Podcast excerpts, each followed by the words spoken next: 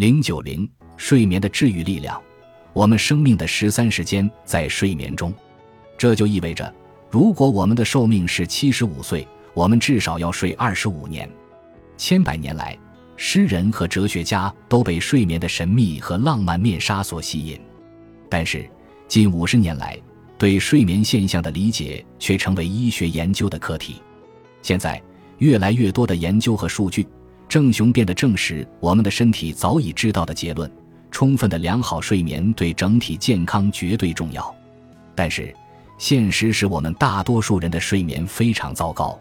四十五的人说，他们每周至少有一次夜间睡眠差，醒来时精疲力竭。美国成人中百分之三十五的人认为他们的睡眠一般或较差。全世界范围内，超过百分之二十的人口报告有睡眠问题。总之，我们大多数人的休息时间和质量很难达到身心真正修复所需的要求。日常生活让我们身心俱疲。晚上，我们的身体应当远离世界的压力源，转而应对这些压力对器官和细胞产生的影响。我们大多知道，睡眠本身也有节律。整个晚上，身体会按照规律经历不同的睡眠深度及活动。我们很少有人意识到。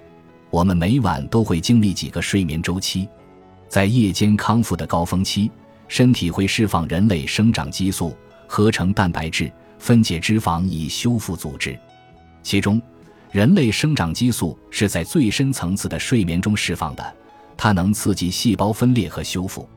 时序生物学家和其他科学家甚至可以确定，最长的修复时间段介于夜间十一点至凌晨一点之间。古谚云：“早睡早起，健康、财富、智慧全归你。”或许正是基于这个道理，因为如果我们想从夜间修复的黄金窗口期获益，那么我们就要在十一点之前或更早进入梦乡，以便达到理想的深度睡眠周期。免疫系统在辛苦工作一天为我们守护健康之后，会在夜间身体自我修复时重新恢复平衡。免疫系统是身体的天然自我防御屏障，只有在身体得到充分休息时，才能发挥最佳功能。如果休息不够，就会对癌症标志物有负面影响，例如炎症增加、免疫功能下降等。我们因此会更易感染疾病，并且有研究显示还会加剧肿瘤生长。现在有更多的研究发现，睡眠障碍与关键昼夜节律基因的调节及其他癌症标志物有关联。我自己的实验室研究以及他人的研究还证明，皮质醇节律二十四小时失调会增加许多癌症的死亡率。充分的睡眠有诸多益处，它能降低白天发生事故的风险，以此提高我们的预期寿命；它能预防精神健康问题的发生或加剧；它能让我们更好地处理和应对日常压力；它有助于保持体重，体重超标会引发很多健康问题。包括触发某些癌症，它还能控制器官和细胞降解。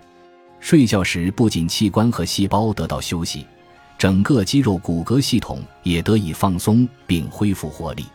入眠做梦时，身体处于某种瘫痪状态，肌肉放松，这是一种肌肉麻痹的状态。有些睡眠专家设想，这是为了让我们的身体保持不动，而我们的大脑仍继续补充能量。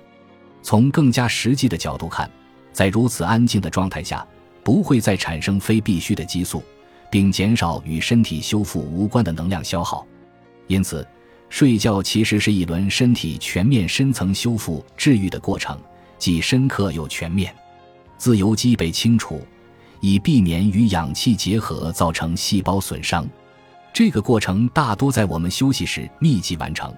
因此，有些科学家将睡眠誉为天然抗氧化剂。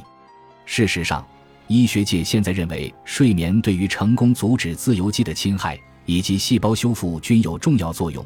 有的科学家甚至将睡眠中断，尤其是长期轮班，列为可能的致癌因素，因为这会增加炎症，损害免疫功能，两者都与癌症的发生和生长有关。这些都说明了一个重要且无可辩驳的事实。慢性睡眠受限可引发更高的死亡风险。六，已被作为一个潜在的癌症风险因素加以研究。二零一三年，英国萨里大学的研究人员做了一项颇具启发性的研究，受试者共二十四人，每晚睡眠八点五小时，持续一周后，抽取全血 RNA 样本检查基因表达图谱。三十八次后，同样的人群，每晚睡眠五点七小时，持续一周，再次抽血化验。对比两种血样后，研究人员发现，睡眠不足会影响数百个基因，且都与代谢、炎症、免疫反应相关，这些也都是癌症的关键标志物。其他研究还发现，慢性睡眠受限还会导致端粒变短。我们在前文已经讨论过，端粒较短也是引发癌症的风险因素。英国研究人员在2012年曾做过一项研究。每晚睡眠时长小于五小时的男性，相比睡眠超过七小时的男性，端粒长度缩减了百分之六。该研究还考察了超过二百位中老年健康男性的睡眠习惯与端粒长度的关系。研究发现，即便考虑年龄、体重、吸烟习惯、受教育程度、就业状况、抑郁状况等差异，他们的生物学年龄仍然与睡眠时间长短有着直接关系。此外，现在有几项以睡眠为主题的研究，正着眼于探索睡眠不足或睡眠过度与肿瘤生长的因果关系。本集播放完毕，感谢您的收听，喜欢请订阅加关注，主页有更多精彩内容。